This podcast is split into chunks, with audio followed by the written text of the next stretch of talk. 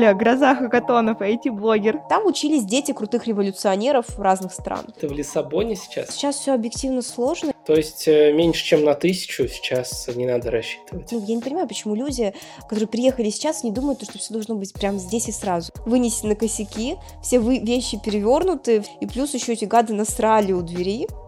Э, поэтому да, вот даже несмотря на то, что как бы я классный специалист сама по себе, у меня там есть опыт в бизнесе, у меня там есть большое количество связей и возможностей, все равно было тяжело. Легче было бы, если бы у меня просто тупо было больше денег. Верим в лучшее, но готовимся к худшему.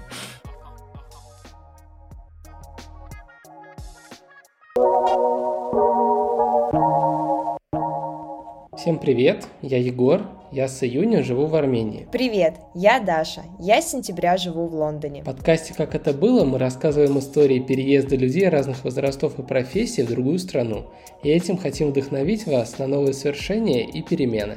Героиней нашего нового выпуска стала Оля Кат, IT-блогер, живущий в Португалии. В прошлом году Оля с мужем переехали в Лиссабон и начали свою жизнь там с чистого листа – Новый город, новая квартира, новая работа, новые люди. В этом выпуске мы говорим о том, как справиться с ощущением разрушенного мира при переезде в чужую страну и откуда брать силы на новые свершения.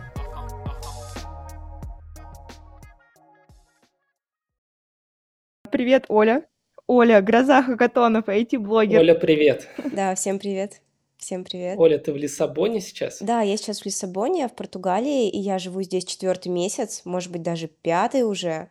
Ну, в общем, я еще не чувствую себя совсем местной, но кажется, что я начинаю привыкать к этой жизни. А что именно нравится в Лиссабоне сейчас, а что не нравится? Ну, то есть за что ты любишь Лиссабон сейчас? О, короче, это моя очень любимая тема. Мне недавно этот вопрос задавала подруга, которая хочет переезжать, и я поэтому подготовилась.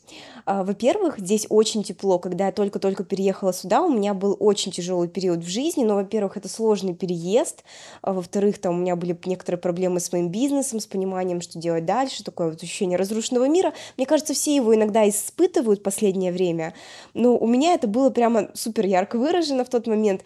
И если бы не это солнце, не эти цветные дома, то есть тут на домах есть такая керамическая плитка интересная, вот, и она тоже такая цветная, прекрасная, на нее смотришь, в ней отражается солнце, океан, э, классная река Тежу, и вот от всего этого создается ощущение радости. То есть даже если ты в супер грустном состоянии, ты идешь по городу, и тебе уже как-то автоматически становится немножко веселее, потому что антураж сменился.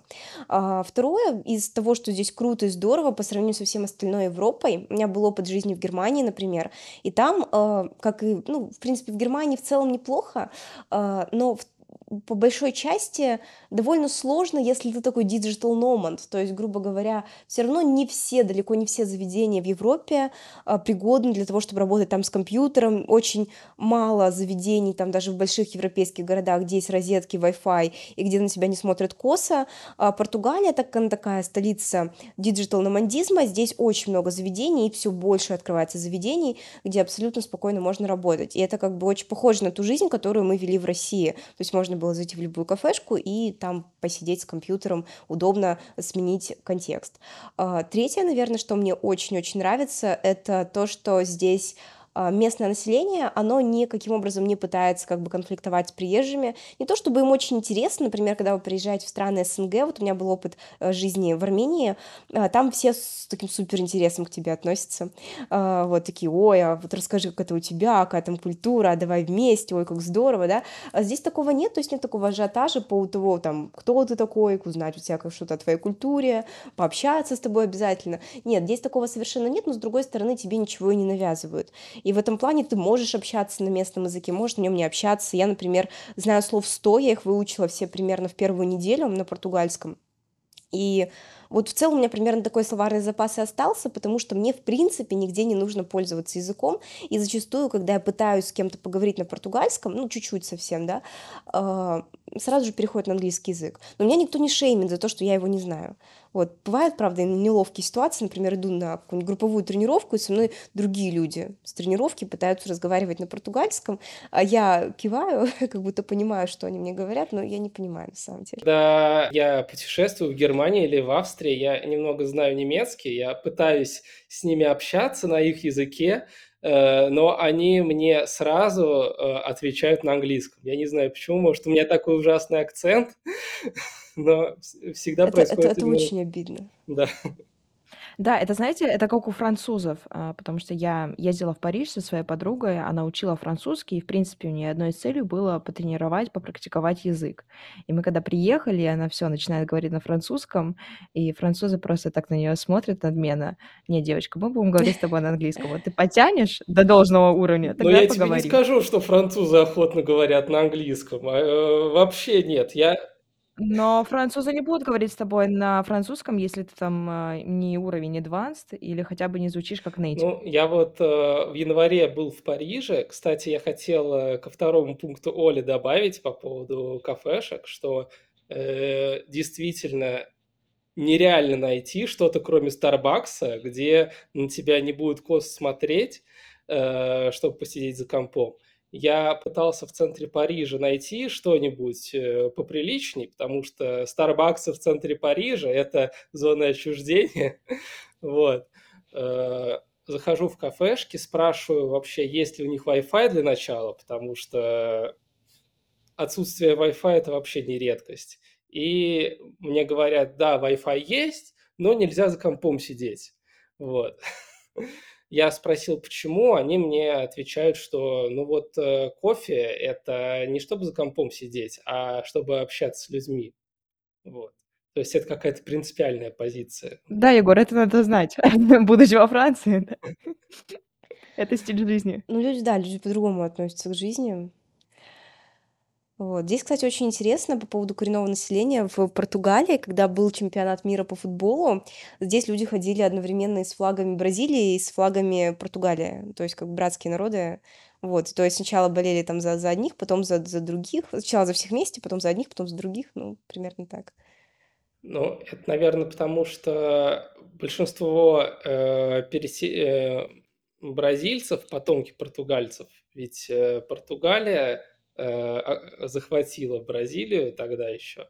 Вот, и в Бразилии португальский язык. У меня, кстати, одногруппник был из Бразилии, вот, и у него было также португальское гражданство, хотя он ни разу не был в Португалии. То есть э, какой-то очень сверхупрощенной программе им э, можно получить португальское гражданство еще. Прикольно, прикольно. Странно, что они все поголовно этим не пользуются. И поч- Почему еще Португалия не разрослась до раш- масштабов Бразилии тогда? Если бы я была бразильцем, у меня был бы такой простой способ, я бы, конечно, им воспользовалась. Может, им просто это не надо. Им достаточно того, что они уже имеют. Да, может быть, это мы сейчас так смотрим из-за наших ограничений. Оля, а чем ты занималась вообще до переезда? Где ты жила? Ой, я жила много где, то есть я изначально родилась в Екатеринбурге, прожила там до окончания школы, потом я жила в Москве где-то лет э, шесть, вот, и переехала в Питер, купила там квартиру, не успела там совсем пожить, вот, у меня буквально было, получается, где-то месяцев пять, э, что, чтобы привыкнуть считать это место своим домом, вот, а потом мы уехали сначала в Турцию, потом снова вернулись недолго в Россию, в Армению, и вот сейчас оказались в Португалии. Я достаточно давно уже занимаюсь разными вещами в IT-сфере. А, Каким-то одним простым словом это не назовешь, потому что тут много разной деятельности. Я веду блог про IT, и а, у меня вот есть школа, где мы берем ребят радикально не из IT-сферы и помогаем им выбрать подходящую им профессию, сделать первые шаги. И я делаю какие-то небольшие проекты, зачастую на хакатонах, некоторые из них продолжаю. Лелею внутреннюю какую-то мечту а, сделать некоторые проекты, которые будут стабильно приносить мне денег. А, Иногда, иногда думаю о том, что неплохо бы было просто пройти через институт ам, принятия инвестиций. Вот просто как интересный процесс. Не столько они мне нужны как инвестиции, сколько просто узнать, а, ну вот как, как это все проходит проект. Вот, ну примерно вот этим я занималась объективно там а, до прошлогодних событий дела шли намного лучше, в принципе, совсем из э, разных родов моей деятельности. И блог развивался очень хорошо, потому что моя основная платформа — это ТикТок, и ТикТок сейчас заблокирован для российских пользователей. И, знаете, так обидно, я снимала три видео в день, каждый день, чтобы набрать аудиторию. А сейчас 75% моей аудитории — это русские аккаунты. И как бы, ну, они объективно мертвые, то есть, грубо говоря, скорее всего, они, ну, вряд ли, если там ТикТок снова подключат, они даже зайдут с тех же самых аккаунтов, с которых они были на меня подписаны. Ну, и у них, конечно, изменились уже и интересы, и очень много всего другого.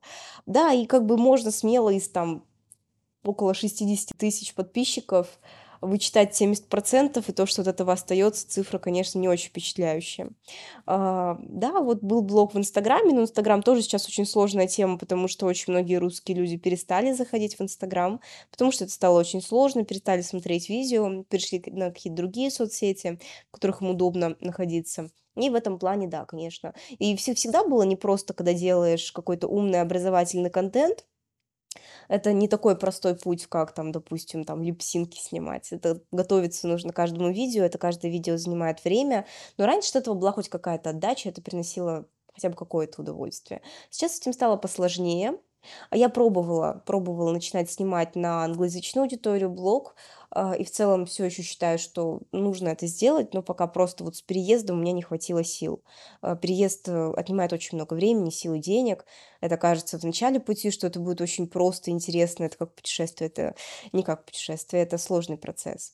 Вот. А второе, школа, а, знаете, вот как бы тоже интересные такие волны. У меня очень сильно были связаны потоки вот студентов, которые к нам приходят с потоками миграционными. То есть а, мы очень сильный акцент делали на том, что мы помогаем ребятам выбрать профессию, и они там могут работать удаленно. И когда вот началась вся эта история, люди немножко а, привыкли к новому миру и поняли, что с этим нужно что-то делать, к нам повалила просто куча людей, а, которые хотели обучиться новой профессии и жить где-нибудь за рубежом. Но такое ощущение, что летом, уже где-то в середине лета, какой-то ажиотаж на то, что так легко взять, переехать и начать новую жизнь, он стал у людей пропадать. Появились первые ребята, которые возвращались из тех стран, куда они эмигрировали. А, и как бы вот эта вот сказка о том, что можно просто стать айтишником и, и начать жить по всему миру, она, она тоже стала слабеть. Вот. А осенью, осенью во время мобилизации все окончательно а, стало плохо, потому что люди стали очень сильно экономить, потому что поняли, что деньги могут понадобиться не на образование, возможно, а как минимум там на сам переезд, чтобы за огромные суммы куда-то выехать экстренно, если это понадобится. Вот. То есть э, до сентября люди хотели как-то переехать с умом, а после сентября уже просто уехать. Ну да, появилось такое ощущение, появилось ощущение, что ну вот сентябрь, ну тут же не только на самом деле вот эти вот все наши политические события сыграли, еще и тут мировая экономика немножко потрещала по швам. А, и да, люди думают, э, думали уехать с умом, ну как это с умом, если честно? А, любой новичок, у него всегда есть такой, как бы, такой сильный ажиотаж по поводу своих собственных а, способностей и возможностей, которые он может захватить. И он думает, о, я уже научился чему-то, теперь я смогу все на свете. А, но через какое-то время, конечно, этот энтузиазм, он а, падает очень сильно, и очень долго человек находится а, в таком процессе обучения, в котором выучено уже много, но вот еще как-то недостаточно для того, чтобы найти работу. И вот люди начали где-то летом, которые там более-менее думали куда-то войти, начали это осознавать. Во-вторых, появилось ощущение, что выучиться недостаточно, еще нужно выехать, и это стало для многих невозможно. Э, и в момент, когда это происходило все в сентябре, это было безумно дорого, очень дорого. Э, я, я помню, там, за какие суммы там люди покупали авиабилеты, и, по-моему, до сих пор, до сих пор они не стали сильно дешевле, откровенно говоря.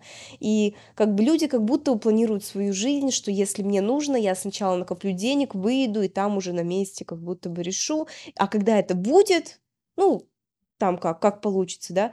А второе, то, что произошло, это с падением а, вообще, в принципе, экономики мировой, а, большие компании тоже испытали бы кризис. Он сопровождался не только самим кризисом экономическим, но еще кризисом перенайма айтишников. То есть, например, когда волна украинцев и русских начала э, стучаться в фанк, это, ну, как бы крупные компании, Facebook, Google и так далее, их, конечно, всех брали. Почему? Потому что, когда процесс найма запускается в большой компании, человека сначала нанимают внутрь компании, он проходит все собеседования, а потом ему подбирают команду. И, грубо говоря, если тебя наняли в Google, это еще не значит, что ты будешь работать 100%. Если тебе не найдут команду, ну, ты прошел все собесы, ну, соляви как бы. Вот. А Таким образом, когда вот куча украинцев и русских побежали искать работу в Фейсбуке, в Гугле, наняли внутрь много людей, даже не для всех нашли команды, а, оказалось то, что специалистов очень много, экономическая нестабильная ситуация, начали увольнять. Есть еще такое мнение, бытующее среди айтишников, ну непонятно, как бы такая теория заговора, что большие компании, они как будто сговорились между собой, чтобы уволить айтишников, выставить их на мороз, чтобы они там постояли немножко, одумались, попросили зарплату поменьше, ну и нанять их уже подешевле, да, ну, считается, что это тоже, в принципе, возможный вариант. И теперь, когда очень много кадров хороших на рынке, э, никого в большие компании не берут ниже там уровня сеньора, э, начинается там, допустим, осваивать какую-то IT-профессию, кажется каким-то, ну, безумием, да, немножко, потому что, а куда я пойду потом? Вот, поэтому тоже произошел спад, и сейчас мы просто как бы так дрейфуем немножко, смотрим, что будет дальше с рынком. Я пытаюсь исследовать какие-то новые направления, там недавно сделала э, бота, который помогает быстрее там вести сторис из телеграм-канала, нарезает посты, в сторис их забирает. А, делали тут генеративные новеллы, а, генеративные сказки на детей на основе там чата GPT. Вот, пытаюсь что пробовать параллельно с тем, что делала, делала раньше. Вот. Ну, как я понимаю, ты, э, ты говоришь, что, э, в принципе, сейчас для начинающих специалистов в IT-сфере э, очень-очень сложно переехать, уже имея работу. И звучит это все очень пессимистично. То есть, получается, переехать можно, но не факт, что ты, даже если получишь офер, ты там останешься и закрепишься на месте и будешь работать. И вот в сложившейся ситуации какие есть выходы у людей, которые вот только-только начали? И есть ли они? Ну, сейчас все объективно сложно, я не хочу прям пессимизировать ситуацию. Шансы, конечно, есть. Я считаю, то, что настойчивые люди, а, они всегда добиваются своего. То есть, как бы, если вы там отправите в большом, большое количество компаний свои резюме, а, скорее всего, вы будете более успешны, чем человек, который отправит две или три компании. Да, но объективно все работает уже не так красиво и хорошо, как еще там год назад. Ну и на самом деле то, что ты устроился в компанию, и она тебя перевезла, это тоже не гарантия, потому что, ну, тебя могут перевести и там завтра уволить, э, сократить, да, там компания потратила деньги на твой переезд, это были большие деньги, но внезапно у них случается какая-то катастрофа, они режут косты, и несмотря даже на то, что они ну, иногда связывают себя с сотрудниками какими-то договоренностями, типа, ты должен работать на компанию столько-то лет, потому что мы тебя перевезли, как бы, да, должен, но это не помогает тебе в ситуации, что тебя не могут уволить. Могут, выплатят просто э, там зарплату за несколько месяцев вперед, и все. Вот, а у тебя там дорогая квартира снятая там за хорошие деньги, потому что у тебя была стабильная работа. Даже так бывает, поэтому, как бы, что говорить о новичках, с новичками, ну, все непросто, да. Но это такое время, это такое время, и это кризис все таки а, Через какое-то время, там, через год, может быть, все наладится, все будет лучше. Специалисты все равно нужны.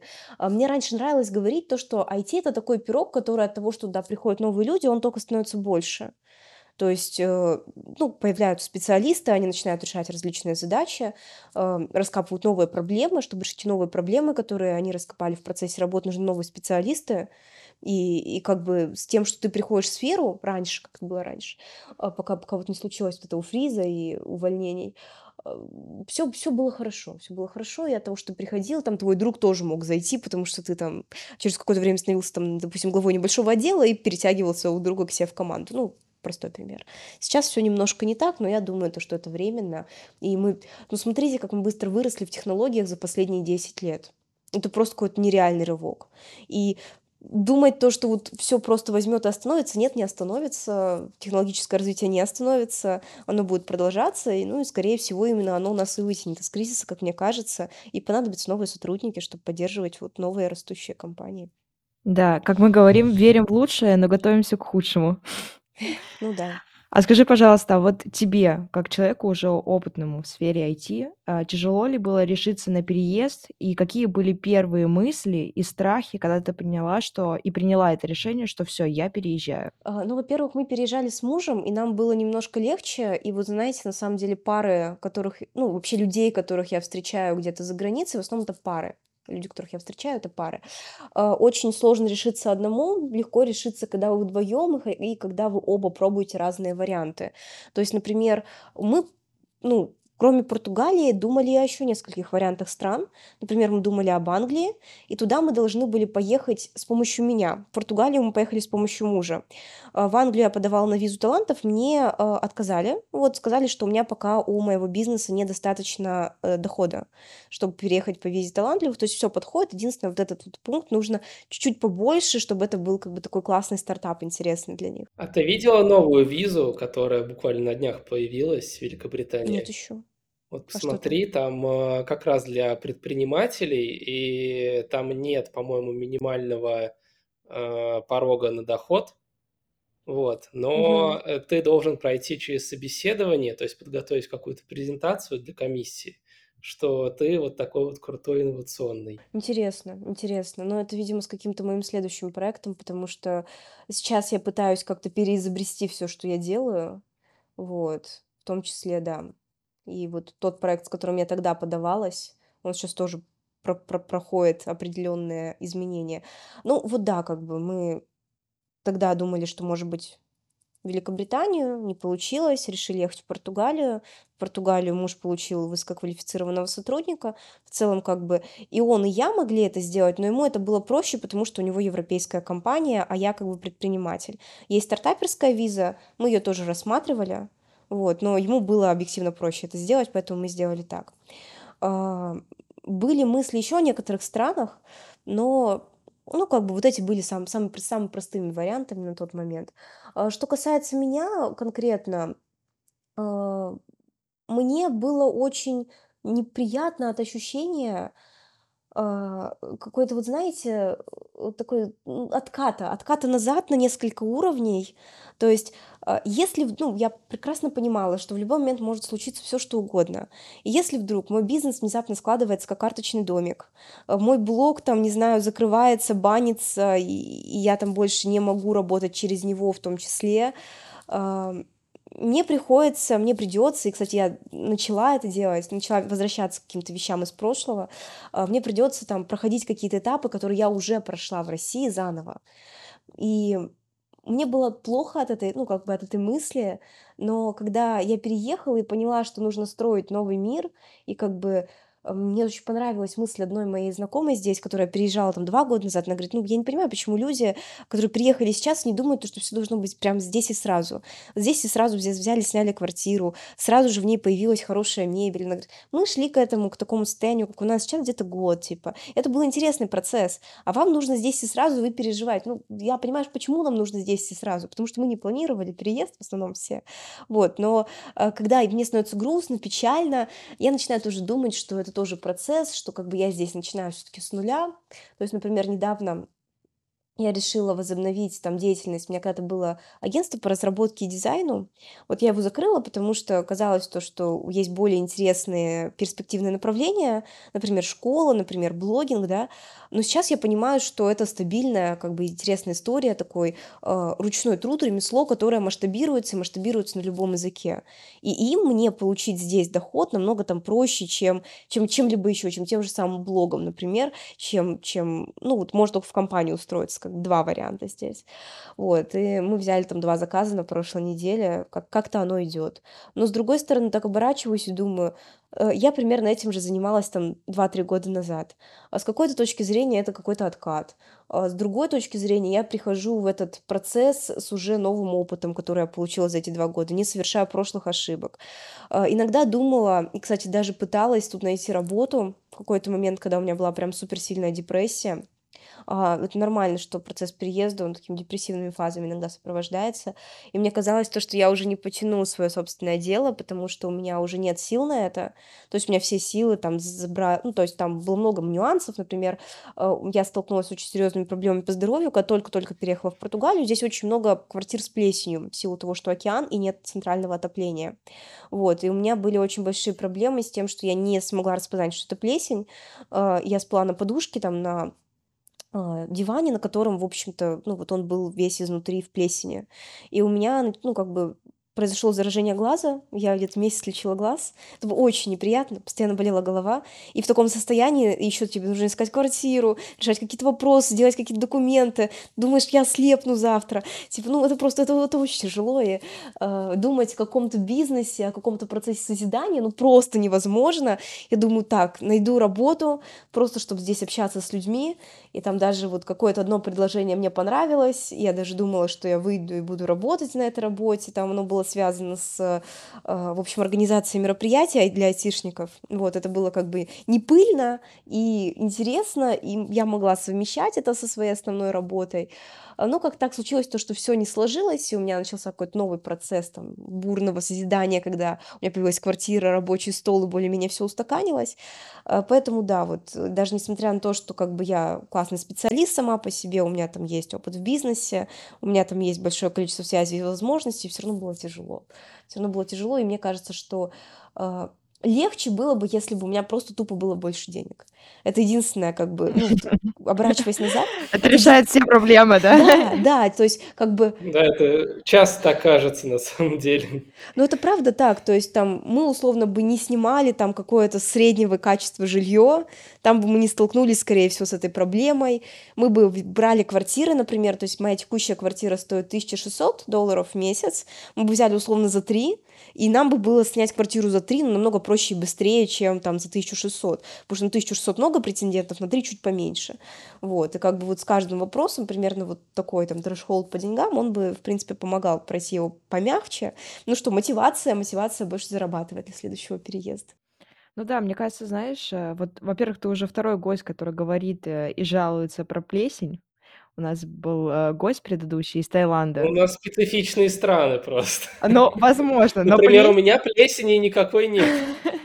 Ну да, но вот на плесень нам уже второй человек жалуется. А во-вторых, э, вот по поводу зоны комфорта, мне кажется, да, и будучи там с опытом работы или нет, ты все равно так или иначе, а именно когда не планируешь переезд, ты кардинально и так неожиданно для себя выходишь из этой зоны комфорта, и я как понимаю, у тебя уже была достаточно сформированная, уже сложенная жизнь в Москве до этого, и то есть так или иначе ты была в какой-то зоне для себя комфорта, и потом, когда ты из нее вот так вот э, быстро, резко выходишь, очень много много э, таких э, проблем сразу накапливается, с которыми ты сталкиваешься, и с которыми, возможно, ты даже не готова была столкнуться. Определенно, определенно. Я думала, что я буду, ну вот как, э, случился коронавирус, и вот в него казалось, что все грустненько. А потом вот после того, как перестали карантинные меры так сильно как бы форсить в столицах, как будто вернулась прекрасная старая жизнь.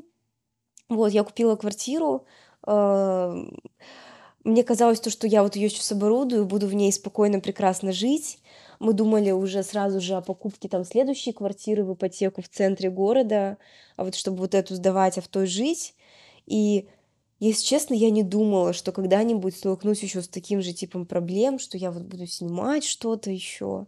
Я, я очень люблю Россию, я очень хотела там жить, мне очень нравится российская вообще как бы, ну вот жизнь вот эта вот в крупных столицах, она прекрасная, это ну как бы не совсем Россия, наверное, в прямом смысле, но это во многом лучше большинства других, даже крупных городов других стран.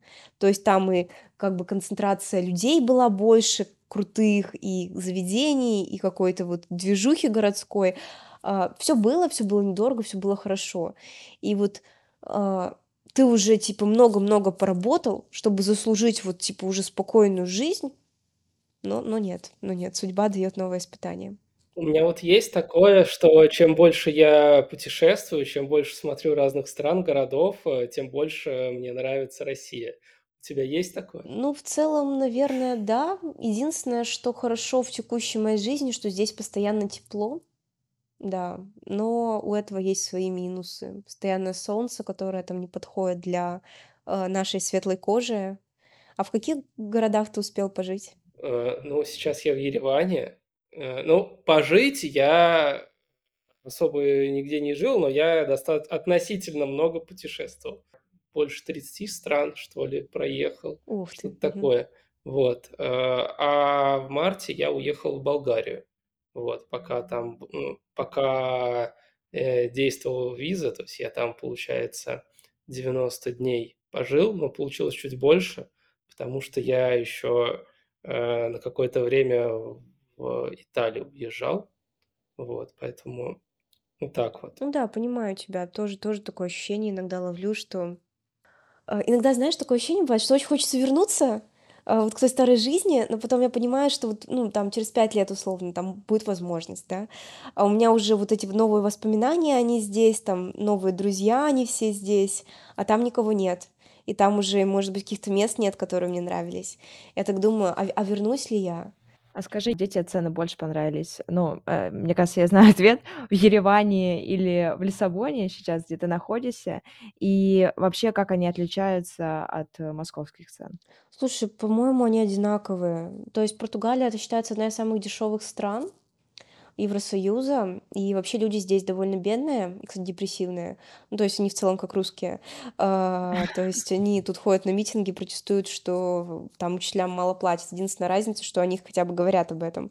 Но, но платят им все равно мало, и а, они там не могут позволить себе огромного количества вещей, которые могут, можем позволить себе мы. То есть они не могут там, допустим, ходить пить крафтовое пиво, для них это дорого, потому что есть бутылка вина за 5 евро, типа, а крафтовое пиво там за, за одно пиво ты там платишь, там, ну, 7 евро, да, это дороговато для них. Но в целом, в целом я уже привыкла к тому, что и в Москве, ну, то есть та Москва, из которой мы уезжали, или тот Питер, из которого мы уезжали, там были одни цены. Сейчас они абсолютно другие, и там тоже все подорожало. И у меня нет ощущения, что все стоит сильно по-разному. А, Вот, например, я а, иду в какую-нибудь кофейню, ну, хорошо, я иду куда-нибудь кушать, предположим, полноценно, и вот в каком-то таком среднем популярном месте я покушаю, допустим, возьму блюдо за 9 в Португалии, за восемь-девять евро. В хорошем месте за 15. Ну, то есть, как бы, это где-то, ну, 700-600 рублей. В принципе, та же паста в центре Москвы примерно так же раньше стоила. Сейчас, наверное, дороже стоит. Вот, в Ереване, да, примерно такие же цены. Ну, то есть Португалия, в принципе, очень адекватная страна с точки зрения цен, может там ходить завтракать каждый день, как, э, как, как, как это, как это было там в Ереване, например, то есть я там тоже ходила, часто завтракала куда-то вне дома. Вот, здесь тоже так можно, и какие-то, знаешь, там, эм, ну, допустим, я вот хожу в фитнес, у меня абонемент стоит 20 евро всего лишь. Вот, типа на месяц. Да, это недорого. Ну, то есть дешевле, чем в Москве, по-моему. Ну, то есть Португалия, как осталась, э, по слухам, э, дешевой. Вот если посмотреть э, все статьи, например, на VC.ru про переезд, которые были больше года назад, об- обязательно все подчеркивают, что Португалия очень дешевая, ну, относительно Евросоюза. Вот. То есть она такой осталась или из-за наплыва новых людей все-таки цены изменились? Или, например, поменялись только, только на квартиры, а все остальное осталось приемлемым? На жилье существенно изменились цены, прямо очень существенно. На еду чуть-чуть поднялись, по моим ощущениям, даже за то время, пока я здесь. Чуть-чуть подня- поднялись цены, но это во всей Европе поднялись цены. Это все связано, опять же, там с текущими политическо-экономическими событиями. А квартиры, да, это уже очень дорого и совсем неподъемно для местных жителей. Например, такая же ситуация и в Лондоне сейчас. Просто проблема в том, что очень большое, большая часть а, жилого фонда, она скуплена для инвестиций, и в, в конкретном случае в Португалии Здесь очень сильно повлияли американские пенсионеры.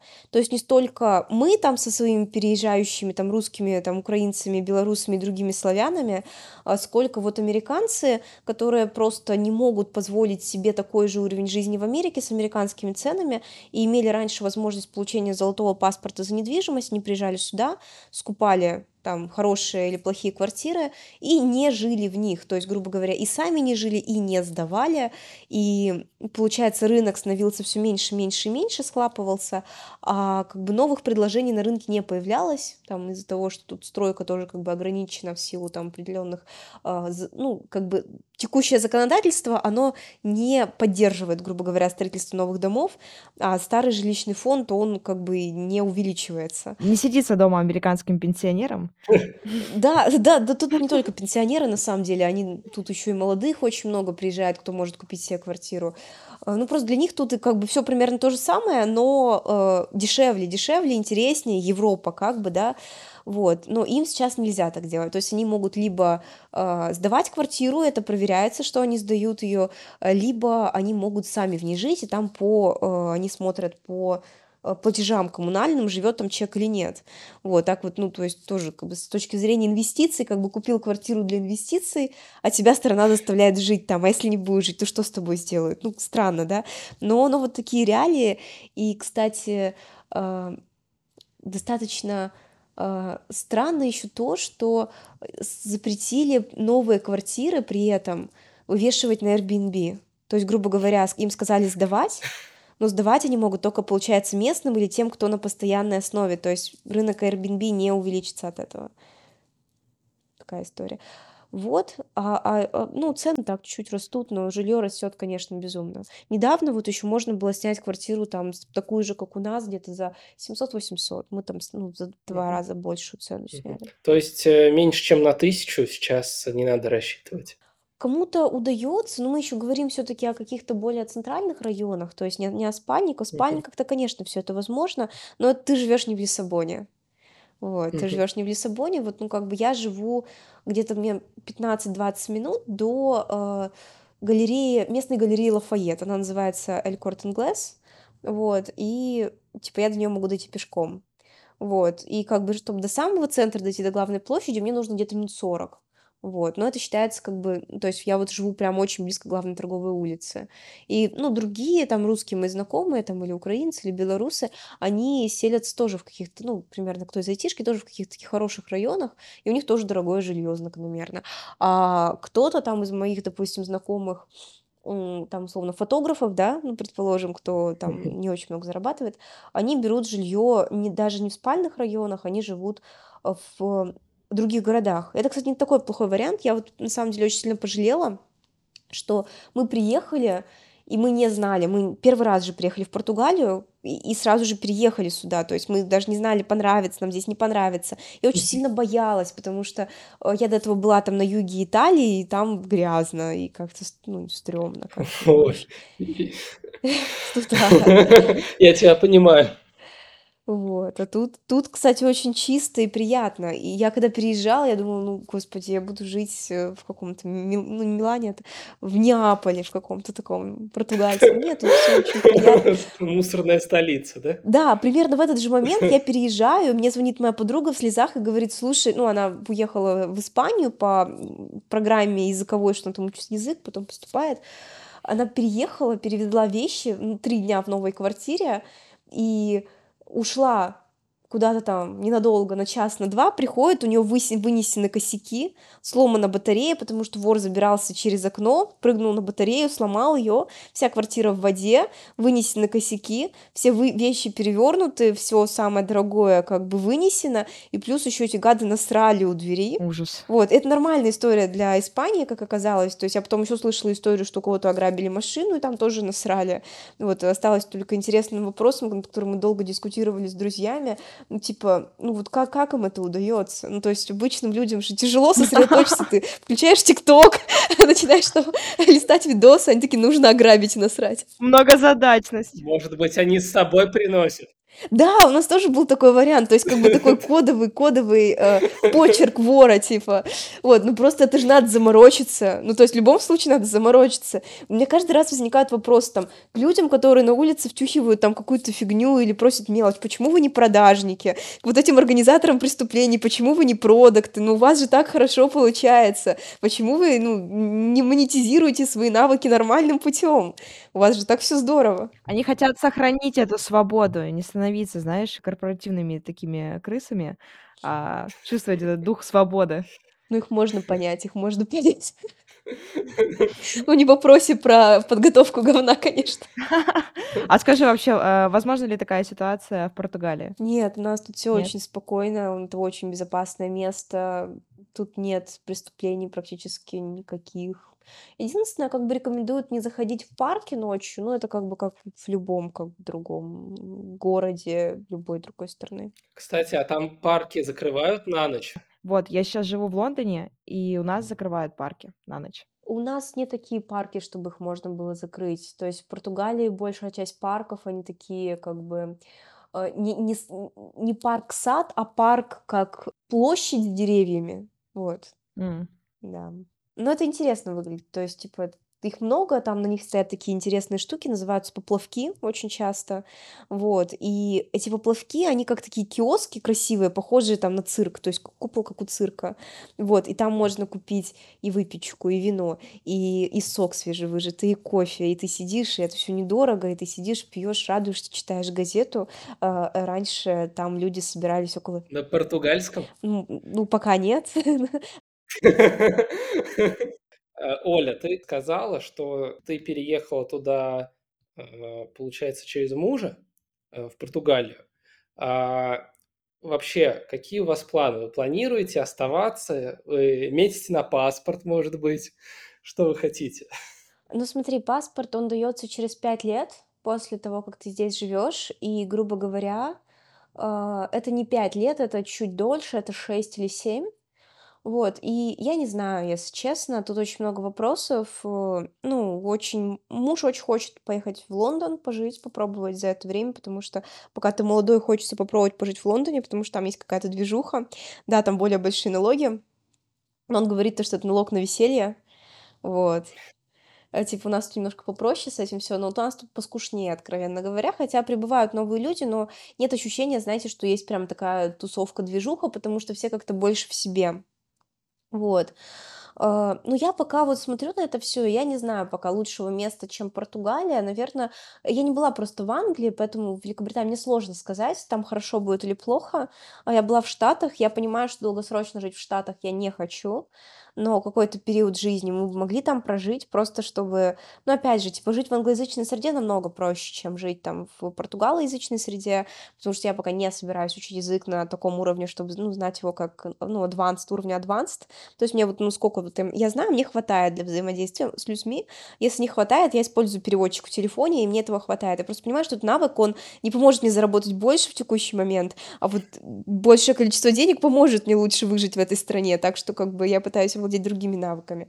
Вот. А если бы мы жили типа в Америке или в Великобритании, то мы бы хотя бы были внутри языковой среды, мы бы с нейтивами могли общаться, и там с разными другими экспатами тоже было бы попроще, то есть они там как бы все автоматически знают английский, это хорошо. Вот, э, но мы пока ничего не предпринимаем в эту сторону, то есть только мы вот-вот-вот переехали. Можно было бы, конечно, попробовать там подумать, там, поступить куда-то, что-то подумать с визой талантов в Штаты или в Англию. Э, Но пока, пока мы решили, что мы успокоимся, попробуем начать здесь новую жизнь.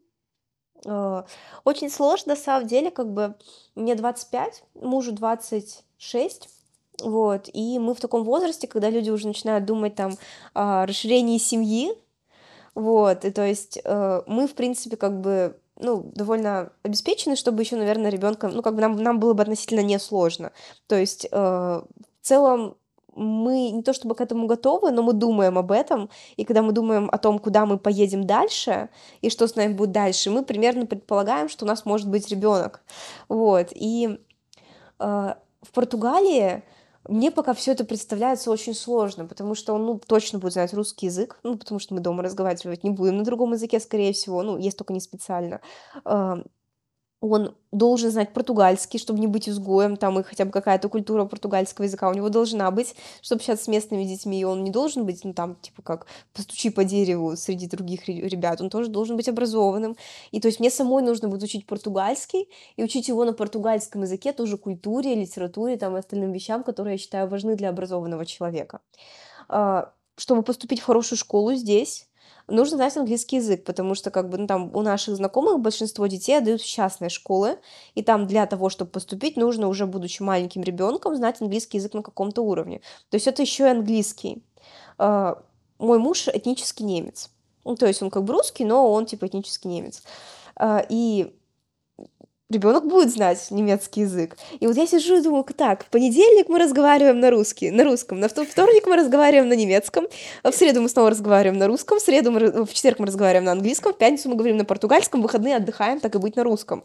Ну, это просто звучит супер сложно, вот даже в этом моменте, даже в этом моменте с языками, живи мы там в Лондоне или там типа в, там, не знаю, Сан-Франциско, например, э, у нас бы не было такой проблемы с португальским, мы там условно, э, ну, немецкий как дополнение тоже неплохо, но как бы русский, английский это уже намного проще, чем там типа вот, вот это все, да. А, второе, второе, ну, типа еще уровень людей, есть такая, такое ощущение, что как бы а, тут все-таки, ну, приезжают ребята, но как будто, опять же, там вот в, в других двух вот этих англоязычных вариантах средний уровень э, именно предпринимателей, допустим, которые туда приезжают в том числе, он немножко выше. И тоже хочется как бы самим поместить себя в какую-то более такую конкурентную, интересную среду, которая э, может вырастить нас самих, потому что мы тут общаемся с людьми.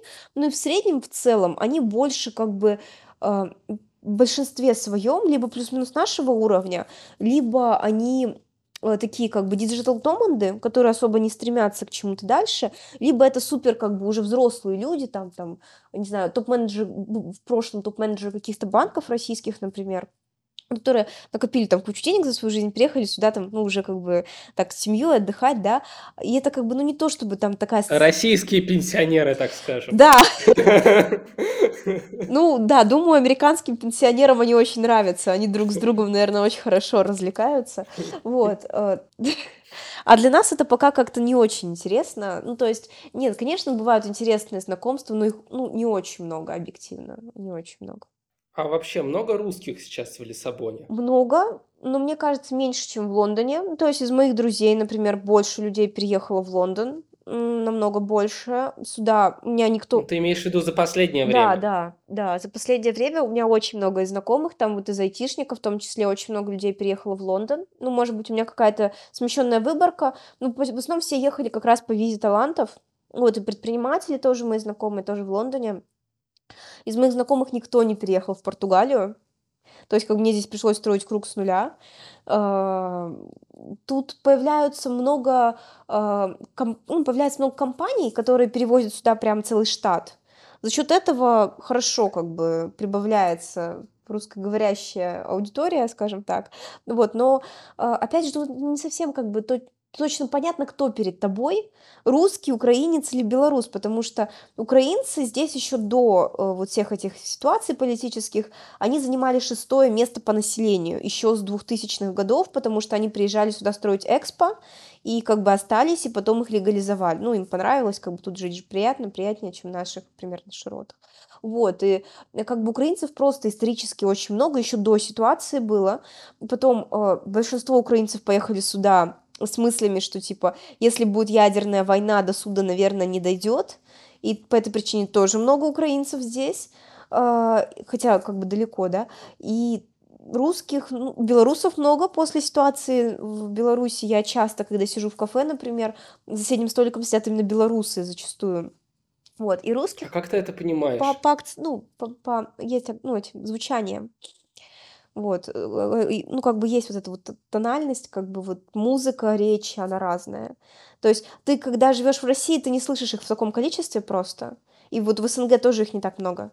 Вот, а тут ты чаще встречаешь белоруса и украинца, чем русского. И ты можешь вычислить по языку. То есть недавно, у меня недавно был случай, а, когда я отдавала швее брюки, и она взрослая женщина, то есть ей где-то, ну, 50-60 примерно. И меня очень удивило, что, типа, я с ней разговариваю, у нее речь вообще сто процентов, вот, типа, она либо в Москве, либо в Петербурге жила, потому что вот такая чистая, сто процентов чистая, как вот такой академический русский язык, да, если так можно говорить. А, и ей много лет. И это как бы не стыкуется, потому что она не был, ну, то есть украинцы, которые много лет, окей, они тогда переехали. Белорусы тоже странно, но они, наверное, вот, типа, еще уже год прошел, типа, может быть, успели, там у них совсем страшно все, э, типа, там, все, все уже преступники, кто уехал там и все такое. Э, я спрашиваю, как переехали, э, может, семья переехала, вы переехали вместе, или вы вышли замуж? Она говорит, нет, я, типа, русская, вот, ну, типа, я переехала из России, развелась, э, и оказалось то, что она училась просто в такой очень необычной школе, когда еще училась в СССР. А, это был интернат в Иваново, вы удивитесь, ну вот вы слышали, наверняка вы, например, с вами одного возраста, что Америка зомбирует э, детей своими обучающими программами и культурой, да, что как бы нас собирают вот эти вот программы, там куда-то ездить, там этот флекс и всякие разные, чтобы нам привить американские ценности, мы вернулись и тут как бы что-то поменяли в своей стране. Советский Союз сделал все ровно то же самое, а, был вот этот вот, ну, как лицей-интернат в Иваново, я забыла, как он называется, но можно погуглить, допустим, потом добавить там в описание, например, если кому-то интересно. А, там учились дети крутых революционеров разных стран, в том числе сын Мао Цзэдуна, его звали Сережа, например, а, вот, э, ну, он учился еще, когда там, ну, тогда примерно, когда была Великая Отечественная, настолько давно, в смысле, э, существует этот э, интернат, она училась уже попозже. Ну, то есть я погуглила, я не очень хорошо разбираюсь в всей этой истории, э, там были испанские, латиноамериканские революционеры, дети тоже там учились, это открытая информация в Википедии, и она училась вот в такой школе. То есть кто, э, кто был за коммунистическую партию в своей стране? Да, да, ну... Вот их дети. Да, и угу. от Португалии там тоже были дети, вот, и она, она, кстати, была дочкой испанца, который, э, ну, которого забрали во время революции испанской туда. Ну, их постоянно как бы детей по разным странам распределяли, ну, во время испанской революции. Советский Союз много детей взял, вот, и она была дочкой такого испанца, он там учился вроде как, она тоже пошла туда учиться, у нее была подружка-португалка. И после 73 года, когда здесь была революция, и они не поддержали после революции коммунистический режим, всех португальцев обратно отправили в Португалию, вы нам больше... Ну, конечно, предполагалось то, что ну, дети учатся, потом едут в свою страну, там, типа, делают революции. Вот. А, и она уже потом, когда была взрослой, э, случайно там начала общаться с этой португалкой, развелась, как-то жизнь не сложилась, да, и подруга ей говорит, слушай, приезжай к нам. Она вот приехала. Но я ее встретила, и по ней прямо точно было слышно, что она русская. Ну, то есть, э, да, очень сильно слышно а, по, по речи. И ты так понимаешь, примерно с кем ты общаешься, что тебе стоит говорить, что тебе не стоит говорить, как себя стоит вести. Я на самом деле определяю наших людей по взгляду. То есть мне даже не обязательно услышать, а, что кто-то говорит там а, на русском или еще, да. Просто во ну взгляде ну, да, все это видно. постоянно так. Идешь, идешь по пешеходной Да, улице, да, толпа ну, и сразу. чувствуешь, Вот. чувствуешь. Нет, вот в взгляде есть что-то такое. То есть я не могу описать. Это, знаете, какой-то вот человек Грустный типа эм, или что?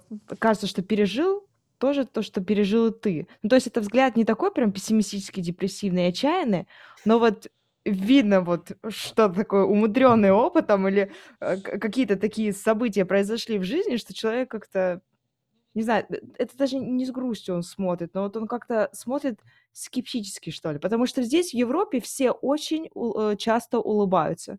То есть, особенно в Лондоне, там, а, там баристы, и не только люди из э, услуг, э, там, из сервиса, а просто все как бы достаточно такие оптимистичные, заряженные идут. А наш человек, он идет и так скептически на это все смотрит. Ребята, это, конечно, все классно, ваш позитив, но давайте где подвох ищет? Да-да-да, везде ищет подвох. Вот, и поэтому я как-то сразу читаю этот взгляд и такая, о, здравствуйте. Хорошая и плохая новость. В Португалии так не получится, но в Португалии будет немножко поприятнее находиться. Тут все тоже очень депрессивные и тоже ненавидят американские улыбки. Вот такая романтично-депрессивная сторона. У них даже главный вот этот музыкальный жанр называется фадо. Это э, когда женщины поют о своих страданиях э, под грустную музыку про страданиях обычного народа. У меня, кстати, недавно был разговор тоже здесь с одним парнем, и вот мы как раз дискутировали насчет того, что стоит ли улыбаться, когда ты не хочешь улыбаться. Я говорю, что вот иногда мне нравится здесь э, улыбаться, но я улыбаюсь только когда я там в хорошем настроении, и я правда хочу улыбаться. А когда там у меня нет настроения, я как-то не настроена на этот позитивный вайб, э, ну, я не буду улыбаться. Он говорит, ну ты же должна улыбаться, тогда у тебя а, какие-то пози- позитивный настрой, он а, у тебя быстрее сигналы этого позитива и оптимизма пойдут в мозг, и твое настроение изменится, и то есть ты, ты будешь, э, не знаю, лучше себя чувствовать. Я говорю, ну почему я должна притворяться и заставлять себя? И вот как бы с этой точки зрения мы по-разному смотрим на этот мир позитива. То есть он будет улыбаться, даже если он не хочет улыбаться. Э, я не знаю, либо это привычка, либо это просто такая черта менталитета. Вот, а я, ну, ну, не хочу я улыбаться сегодня. У меня тоже недавно там друзьям писала своим, что вот, у меня там нет настроения, не хочу я сегодня никому улыбаться, а там стою, заказываю кофе, и Бориса уже, ну, три раза мне улыбнулся, уже, ну, ждет от меня, ну, давай, ну, скорее, ну, улыбнись ты уже мне и этому миру. Я говорю, нет, не буду я улыбаться. Спасибо, конечно, но нет. У нас нет таких проблем в Португалии. Ну, кстати, очень странно. Страна очень солнечная, и ты говоришь, что там все депрессивные. Ну, да, они депрессивники. Ну да, они депрессивники. Несостыковка какая-то. У них такая культура, у них такая культура, и они такие... У них, кстати, язык, ну так, если вот просто еще про удивительные вещи. У них звучание языка очень похоже на наше. То есть э, они шепелявят так, как бы. У них очень много ше, то есть... Э, ну, не могу привести пример, потому что боюсь, что скажу неправильно, и меня осудят. Нет, нет, у нас, у нас свобода от осуждения подкаст. Ты, ты думаешь, у нас не найдутся знатоки португальского языка, которые обязательно в комментарии что-нибудь напишут? Э, знатоки португальского мы вас ждем обязательно. Покажите свою экспертность в комментариях, накидайте там нам.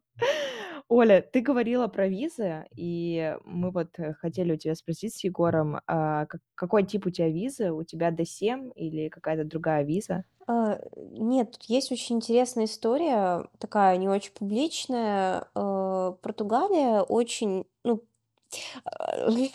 Опять она очень чем-то похожа на Россию в том плане, что здесь очень мягкие законы, в принципе, и они такие как бы супер лояльные. А после пандемии они сделали закон, который позволяет тебе находиться, не каждый год его продлевают, находиться на территории Португалии с просроченными документами. Вот, и, грубо говоря, ну, там, когда, нач... ну, мы должны были делать как раз там D7, по-моему, или там какую-то другую визу, я уже не помню, если честно. Ну, короче, для высоко... 99, по-моему, 91. Короче, для высококвалифицированных у нас должна была быть виза. А, мы должны были делать ее через Турцию. Вот, но когда мы решили, что нужно делать, нам сказали, что в Турции будет примерно вот такая ситуация с ВНЖ, которая там случилась недавно, и нам сказали, что лучше не ждать, и пока у нас есть Шенген, и ехать в Португалию. И... Туристический Шенген. Да, да, да, был туристический угу. Шенген. Ехать в Португалию и на месте записываться в миграционную службу в СЕФ и делать документы тут. Это абсолютно легально. То есть, как бы здесь есть закон, который позволяет тебе находиться на территории, и как бы ты собираешь необходимые документы, на месте делаешь справку о судимости, ее можно сделать прямо в Португалии об отсутствии судимости в России через там консульство. В российском посольстве. Ну да, в, в посольстве, в консульстве, или там есть специальные организации, которыми этим занимаются, в общем. Ну, то есть, как бы есть много возможностей, как это сделать, там что-то дольше, что-то, что-то быстрее. Вот, они все как бы там сертифицированы с русскими флагами, в смысле.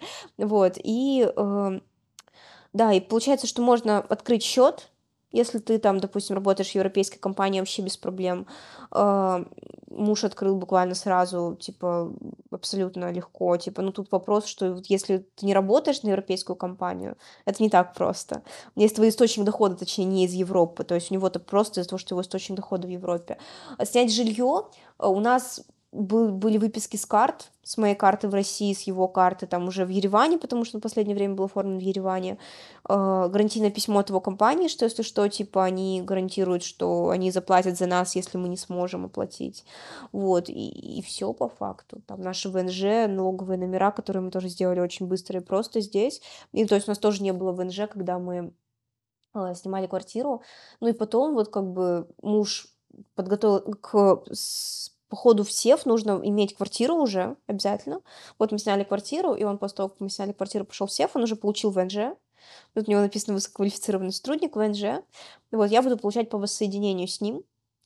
Вот, э, и пока ну, там мы живем здесь, я оформлю здесь ИП, э, легко и просто его можно оформить, э, как бы нет каких-то сильных ограничений, там есть один просто маленький нюанс, который проще преодолеть, когда у тебя есть ВНЖ. То есть если прям сильно хочется, можно оформить ИП и просто так, Вот. Э, и пока он, ну, вот работает, мы получаем ВНЖ по нему, я оформлю ИП, и в следующий раз как мы будем подаваться, скорее всего, через моё ИП по продлению ВНЖ, ну, чтобы он мог сменить работу, например, или что-то в этом роде. Вот. Потом, ну, просто если делать это по-другому, то есть, допустим, сразу подаваться через ИП, сейчас очень много желающих по этой очереди пройти первый раз, и люди ждут уже, типа, некоторый год, например, с прошлой зимы. Вот, у них еще не, не выдали ВНЖ. Вот. А если э, ты вот сдал документы, э, извините, у меня тут истребитель. Это нормальная ситуация для Еревана. Ты вот приехал по туристической визе, открыл в Португалии ИП и хочешь э, получить ВНЖ на основании ИП, верно? Да, так можно. Вот, и э, весь этот год, пока у тебя рассматривают это ВНЖ, ты можешь легально все равно находиться в Португалии. Да, Из того, да, что то есть пока документы те... Да, рассматриваются. Да. Пока, когда твои документы начали рассматриваться, ты находишься абсолютно легально, единственное, ты не можешь выезжать. Но сейчас кажется, что это уже не год, что сейчас это будет уже два. Если, типа, начать делать прямо сейчас два года, не выезжая. Тут есть куда поездить, объективно. Ну, вот я Но, там но можно иногда поездить по с... Евросоюзу, как минимум. Ну, я бы, типа, не рисковала. Там иногда перепроверяют на границах. То есть, грубо говоря, ты легально находишься только в Португалии. У других стран Евросоюза таких э, законов нет. Вот, но есть Азоры, есть э, там другие острова, на которые можно слетать. Есть классные города, куда можно съездить по Португалии. Вот, но это сложный такой путь, я не знаю, если бы я сама принимала решение, захотели бы мы его пройти или нет, наверное, это очень долго. Но, с другой стороны, как бы довольно, довольно просто все равно, то есть ты приехал, положил деньги на счет. Проще только стартап-виза, кажется, и быстрее. Мгм. Оля, ты сказала, что Португалия, в принципе, похожа на Россию э, своими депрессивными вайбами, и до этого ты говорила про стресс, с которым ты столкнулась, когда только переехала. Скажи, пожалуйста, как ты с ним справляешься? И вообще, может, у тебя есть какие-то свои приемчики, которые тебе помогают, и, которыми ты могла бы поделиться с нашими слушателями? А, Во-первых, я начала пить мелатонин, чтобы спать. Я пью один миллиграмм мелатонина. В целом он безвреден, поэтому даже если я вот сейчас говорю, и вы начнете его принимать после, вы просто можете почитать у него в интернете и купить его в обычной аптеке. Э, Он помогает э, просто спать крепче. Вот, мне он очень помог. То есть, как бы, когда был тревожный момент, э, я очень сильно там не высыпалась иногда, иногда у меня просто из-за тревоги там был плохой сон. А просто прийти в чувство, начать работать, мне помог вот именно мелатонин. Считаю, что это было очень правильное решение начать его принимать. А, Второе, мне очень помогло, в принципе, выйти из состояния стресса, когда у меня появился рабочий стол. Вот, типа, это вещь, которой вообще не нужно пренебрегать, когда вы там находитесь в новой квартире. То есть вот я поработаю на диване, я поработаю на ковре, я поработаю на пуфике, это нет, так не работает. У меня появился рабочий стол, и более-менее наладились дела. Э, Я начала знакомиться с людьми, и в целом знакомство с людьми помогли мне как-то преодолеть этот стресс. Я не скажу то, что все опыты моих знакомств были положительными, отрицательные тоже были, но это какой-то движ. То есть это как-то уже что происходит, какая-то драма, и ты такой, вау, ничего себе, у меня тоже, тоже есть события, несмотря на то, что живу тут недолго. Вот. э, Это помогло, но все еще не хватало. Иногда помогало вы- выходить куда-то в кафе, работать. Вот, ну каких-то других супер рецептов, наверное, нет. А Я очень понимаю всех тех людей, которые такие просто сидят дома и пытаются просто хотя бы вернуться там по деньгам, по там работе собственной в какое-то состояние, которое было до этого всего. У меня примерно та же ситуация. То есть я сейчас пытаюсь просто дойти до того уровня дохода, который у меня был до фе- февраля прошлого года. Вот, то есть я его потеряла, и мне некомфортно от того, что у меня его нет. Вот, и типа я пытаюсь там делать разные вещи, чтобы вот хотя бы... И они иногда очень тяжелые, они иногда очень намного тяжелее, чем то, что я делала раньше. Они иногда требуют больше времени. Вот, но я просто вот как бы понимаю, что это плохо, понимаю, что мне, моему состоянию эмоциональному это не делает лучше, но я понимаю, что пока я не достигну вот этой вот финансовой свободы, я не смогу почувствовать себя хорошо. Поэтому я пытаюсь. Я читала у тебя еще в блоге, что э, ты там, э, во-первых, э, ты делала пост э, про разные места, где можно поработать, про коворкинги, и еще ты говорила, что ты начала знакомиться в этих коворкингах э, с новыми людьми. Это было в Ереване. это было в Ереване. А, в Португалии я не пробовала коворкинги, потому что я сразу же снимала квартиру с учетом того, что буду работать из дома. Вот. В Ереване это очень хорошо работало, потому что в основном в Ереване во всех коворкингах сидят русские. Вот, и там как бы вы просто начинаете разговаривать, ну и как бы тут меньше вероятность напороться на какого-нибудь человека не русского, потому что иногда там бывают с этим сложности. То есть, например, я пыталась знакомиться там в приложении, у нас есть приложение The Breakfast, оно там в других городах тоже есть, и его создатели украинцы, и как бы, ну, в принципе, нужно быть готовым к тому, что ты можешь заметиться с каким-то чуваком, он спросит тебя, там, типа, русский ли ты, ты скажешь, что русский, с тобой не захотят встречаться, это нормально, вот, но просто как бы, когда ты подходишь к человеку на улице, и он говорит по-русски, тоже нужно быть готовым, что не факт, что с тобой захотят разговаривать. И также в коворкинге, например, тоже я сто процентов уверена, что будет такая же ситуация. Вот, то есть, как бы тут сложно с этим. А, я пробовала Bumble для знакомств, то есть э, там есть три мода для отношений, для нетворкинга и для поиска друзей. И вот я пользовалась модом для поиска друзей, мы там замечились с несколькими девчонками. В итоге одна из них позвала меня на завтрак, куда позвала еще других девчонок, с которыми она замечилась на той неделе. Я такая, о, классный офер, типа, можно познакомиться сразу со всеми. Вот мы классно сходили, они тоже живут в Португалии, продолжают, но мы не продолжили общение. Э, видимо, потому что это очень эмоционально сложно, типа с ребятами, с нашим контекстом, там, с нашим менталитетом. Просто в такой тяжелый период, который так сам по себе тяжелый, общаться легче. Вот, я пробовала еще смотреть, там есть всякие digital номанские слаки, там всякие порталы, вот метап, сайт метап, где проходят метапы по разным темам, начиная от чтения стихов, заканчивая допустим, всякими инди-хакерскими мероприятиями. Вот, но тоже я так и не сходила, потому что не нашла в себе силы. Я думаю, что нормально, что пока типа я этим не занимаюсь. Вот, но из хорошего а, в Португалии есть прям система чатов, система чатов, где там есть книжный клуб, там кружок рисования, винные дегустации. Это все русские чаты. Да, да, вечера поэзии. Вот, например, я вчера ходила, тут местный бар читала свои стихи, и там другие люди читали тоже свои стихи. И я понимаю, что я вот за там, 6 лет жизни в Москве ни разу не сходила ни на какой поэтический вечер. Там за опять же, 6 лет в Москве, я там ни разу не сходила ни на какую винную дегустацию. А тут как бы, ну, это все так просто, быстро, и просто делать как бы нужно что-то, поэтому участвуешь, знакомишься. Кстати, Оля, ты еще сказала, что, в принципе, когда ты с кем-то переезжаешь, э, это намного легче, и, и это, мне кажется, понятно, потому что чувствуется какая-то поддержка, и всегда, э, когда на что-то такое решаешься, когда кто-то с тобой рядом, э, это, конечно, приятнее и круче. А скажи, отразился ли как-то переезд или как-то повлиял ли он на климат в семье? Может, ты заметила какие-то изменения? Не знаю, просто я вот наблюдаю, мы как бы два года в браке, и, в принципе, у нас происходят какие-то изменения относительно того, как было, когда мы не были в браке. Вот, и отношения стали намного теплее, намного более поддерживающие, чем это было до брака. Вот, но получается, что мы только год, чуть меньше года прожили до релокации вместе. Ну как, мы жили давно вместе, но прожили в браке, и вот э, вдвоем, да, мы прожили всего лишь год до первого переезда.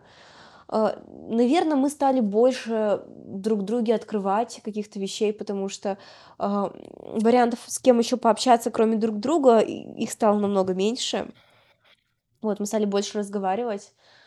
Э, мы поняли и приняли, наверное, какие-то моменты, а, ну, в друг друге, в нас самих. Э, ну, например, вот нам очень тяжело, что мне, что ему планировать какие-то поездки, маршруты. Нам очень интересно, когда кто-то делает это за нас, например, то есть наши друзья, которые там интересуются историей, например. Вот, но мы такие, типа, мы быдло. ну, в смысле, утрируя, да. да, типа, что нам проще там выходные пойти поесть в ресторан, вот, чем, чем что-то что-то планировать. Если раньше у нас были какие-то взаимные друг другу ожидания, и каждый старался, типа, еще что-то спланировать, сейчас мы как бы приняли этот факт, и просто решили, что если вот мы куда-то едем, что да, типа, это очень большая ответственность для человека, который это планирует, и вот стали как-то более честными в этом отношении к друг другу и по отношению к самим себе тоже. Вот. Но объективно, да, там какой-то период, момент жизни, когда были сплошные переезды, э, было сложно говорить там о какой-то романтике в отношениях, о каких-то там проявлениях там какой-то чувственности, потому что, э, ну, был такой большой стресс, что просто не хватало на это сил. И вот сейчас, и казалось, что что-то потеряно в какой-то момент, что, типа, может быть, мы просто давно вместе, вот, но э, сейчас вот мы более-менее входим в нормальное состояние свое, и, и все это возвращается снова, там мы придумываем, как друг друга удивить, там он дарит мне цветы, я готовлю ему какие-нибудь вкусные штучки. В целом все возвращается, как было раньше когда-то. У нас еще есть так- такой вопрос. Э, вот, э, интересный для нас, вот мы бы хотели услышать ответ от тебя. Португалия и Европа в целом, она более актуальна для наемного сотрудника или для предпринимателя? Ой, слушай, тот другой вариант плохой. Объективно, наверное, она актуальна для пенсионера. Тут, наверное, вопрос имеется в виду для предпринимателя, который работает на Европу. Вот, потому что предприниматель, который на Россию, это скорее ближе к фрилансеру будет, наверное. Да, кстати, ну ты, ты это точно заметил. Если ты работаешь из Европы. Ну, в общем, э, если тут в Португалии очень легко открыть какой-то бизнес, и, допустим, очень много русских запускают какие-то свои кофейни, рестораны, они хорошо у них идут в силу того, что здесь не очень развита культура кофе. И, и тут есть что поделать объективно, но нужны вложения. А, с другой стороны, тут очень много инкубаторов, там всякой поддержки для стартапов, что тоже очень хорошо. Вот, но, на мой взгляд, налоги конские, а, и это Португалия, здесь еще пониженный налог и статус HR, и это считается самая легкая страна по налогам во всех остальных странах. А сколько налог? По-моему, 25% со статусом HR, 20%. Вот. Ну, после одного процента там, да, в Грузии, в Киргизстане, это прям совсем, ну да, как бы. Ну, Но я, я планирую переезжать э, в Сербию, я уже много там изучил, и хочу получать ВНЖ через ЗП как раз, там да. 10%. Вот. Конечно, не один, но и не 20-25. Ну, да, да. Вот, ну, ладно, бог с этим. По поводу наемных сотрудников, здесь, конечно, все поинтереснее, но нужно понимать то, что Португалия-то, она как бы не славится высокими зарплатами. Очень здорово иметь зарплату, допустим, там, допустим, быть официально оформленным в Великобритании или в Германии, или в Штатах и жить в Португалии, это очень выгодно, конечно. Но если вы посмотрите средние зарплаты там даже разработчика-дизайнера, тут редко разработчики получают больше трех тысяч долларов, именно вот в португальских офисах, и дизайнеры там где-то, ну, тысяча-две. Вот, это даже для нас мало, для российских зарплат. То есть, грубо говоря, это не... И, и налоги, мы помним, что там есть налоги, э, которые там еще, ну, отнимают часть той суммы. И это, это, это совершенно грустно, скажем так. Вот, если, если вы пенсионер, то ок, да? Если нет, то, то, то, то нет. Вот, так что не знаю, тут сложный вопрос. Всегда казалось то, что Европа это какая-то мечта, вот долина мечты, куда вот только хочется попасть и там все сложится. Нет, это сложно. Вот и. Когда считать начинаешь, да? Оля, ты ходила на какие-то бизнес-мероприятия вообще в Лиссабоне? Да, ходила, э, ходила на русскоязычные мероприятия, это было круто, и их, ну, там были мероприятия, которые проводил Русбейс, вот, и было ощущение, что вообще все как в Москве там несколько лет назад. Э, у меня была попытка сходить на пару мероприятий на английском языке, но у меня не получилось. ну, в смысле, просто я не дошла до них. Э, тут, во-первых, их не очень много, то есть они довольно специфичные все на самом деле. Сейчас просто не сезон потому что я приехала после веб-саммита, вот, и нужно было там чуть попозже, э, ну, чтобы вот попозже чуть будет больше мероприятий. Сейчас пока такое затишье после веб-саммита идет небольшое. Вот. Э, ну, а когда именно сезон мероприятий таких? Осенью, получается. То есть вот веб-саммит проходит в Португалии, и вся жизнь как бы активизируется, и да. Вот. Э, ну и летом плюс приезжают тоже много больше людей, больше мероприятий появляется. Ну то есть сейчас после Нового года их стало намного больше, чем до Нового года. Вот. Э, есть конференции, то есть у меня, вот, ну, мы хотели тут съездить на конференцию по крипте в порту от эфириума, она сейчас проходит прямо, вот, но мы не доехали, потому что рабочая неделя, вот, и мы пока не настолько там уверенно себя чувствуем, что здесь, чтобы вообще не рабочей неделе там куда-то уезжать и там на месте решать какие-то вопросы, вот в новый город, ну, то есть решили, что сначала съездим в этот город просто так, а потом там, если, ну, поймем, что там все окей, типа, можно будет ездить туда на какие-то события. Вот, но в целом все бывает, то есть где это искать, это типа сайт там meetup.com, это Everbright, по-моему, называется сайт, вот, они по всей Европе, в принципе, работают. Вот, еще там события, ивенты на Фейсбуке. Оля, спасибо тебе большое, что ты согласилась и пришла. А, спасибо, ребята. А, вот, очень классные вопросы. Мне с вами было очень интересно поболтать, так прорефлексировать свой опыт переезда. Спасибо, Оля. Спасибо, что послушали этот выпуск. Также вы можете послушать предыдущий выпуск про переезд в Таиланд. Подписывайтесь, чтобы не пропустить новые выпуски, и не забывайте делиться подкастом с друзьями. До новых встреч!